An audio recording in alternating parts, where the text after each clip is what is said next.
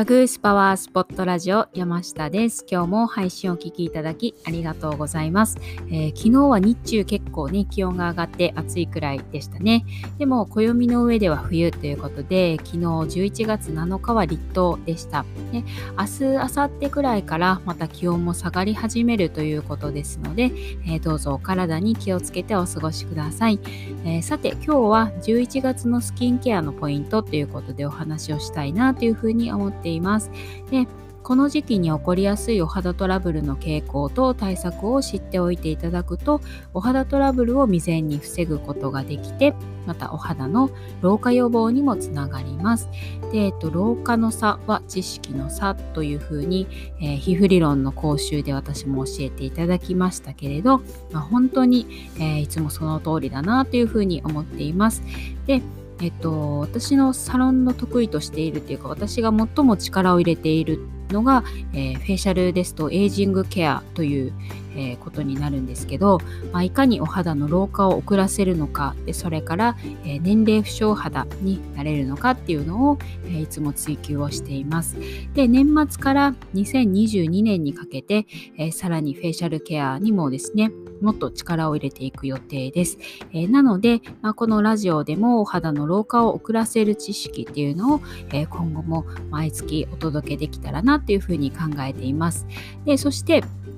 えっと、お知らせなんですけれど、えー、来月あのニュースレターでもご案内をさせていただいたんですがあの新しい基礎化粧品のご案内を、えー、始めます。でご縁があって、まあ、2年で導入を検討し始めて1年ですね。で導入の準備と、えー、皮膚理論とかお肌トラブルの原因などについて、えー、ちょっとさらに学びを進めさせていただいて半年ですね。え、やっと、え自信を持ってお届けをできることになりました。で大体こういつもお化粧品とかお取り扱いを始める時は、えっと、もう本当に自分のお肌であのどれぐらい結果が出るのかっていうのとあのやっぱり敏感肌の方とかも今多くいらっしゃるのでそういったところで、えー、リアクションが出ない安心安全にお使いいただけて、えー、さらに結果が出る、え、お化粧品ということでもう本当にあのいい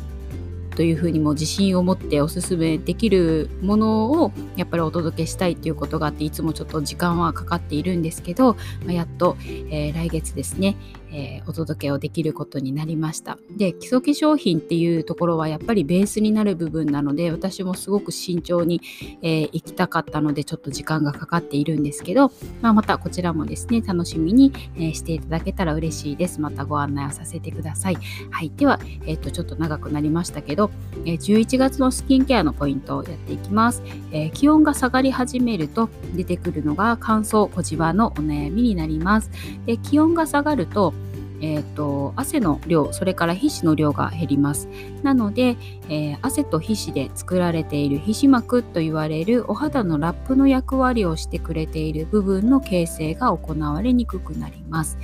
でなので、え、汗の量それから皮脂の量が少ない時期には乾燥しやすくなるというわけです。で乾燥は、え、ご存知の通り小じわの原因ともなります。でまた乾燥が進むと、えー、敏感肌になったりしますで特にマスクをすることが日常になった今ですねマスク荒れ対策っていうのも同時に行っていく必要がありますで今から、えー、どんどんえさらに気温が下がっていきますし、えそれに伴って暖房器具の使用などでもお肌の乾燥が進んでいく時期になりますので、え今月から、えしっかり対策をしていきましょう。で11月のスキンケアのポイントですが3点あります。でまず1点目はしっかり保水ということで、えー水分ですね水分を補うということでお化粧水の重ね付けをしっかりと、えー、いつも以上に行っていただきたいです。で、えーと、手の甲の方ですね手のひらではなくて手の甲で頬を触った時にしっとりとしているなってくっつくくらいになったなというぐらいまで、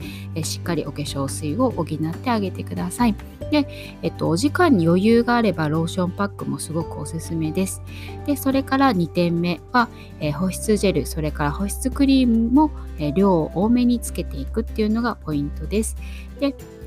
えっと、保湿ジェルそれから保湿クリームっていうのは人工的に皮脂膜を補ってあげる役割となりますでマスクが擦れる部分っていうのは特に、えー、皮脂膜がマスクの摩擦によって少しずつ削られる感じになってしまうので、えー、意識してその保湿クリームっていうのは多めに使ってくださいでそれから3点目最後ですね日中は日焼け止めもファンデーションもしっかりつけておくです、えー、保湿クリームえー、日焼け止めファンデーションというふうに層を作ることで、えー、マスクとの間にクッションを作ってあげることにもなります。なので、え、マスクの摩擦からお肌を守るためにも日焼け止めもファンデーションもしっかりつけてあげてください。はい、ということで今月のスキンケアのポイントをお伝えをしていきました、えー、今日の配信が少しでもあなたのお役に立てたら嬉しいです。で、えっと、明日なんですけれど、あの、新規アロマのトリートメントを生徒さんにお伝えする講習があるので、ちょっとその講習の準備のため配信は、え、お休みをさせていただきます。えー、また、あさって9日水曜日に、え、よろしくお願いいたします。では今日も素敵な一日をお過ごしください。そして良い1週間をお過ごしください。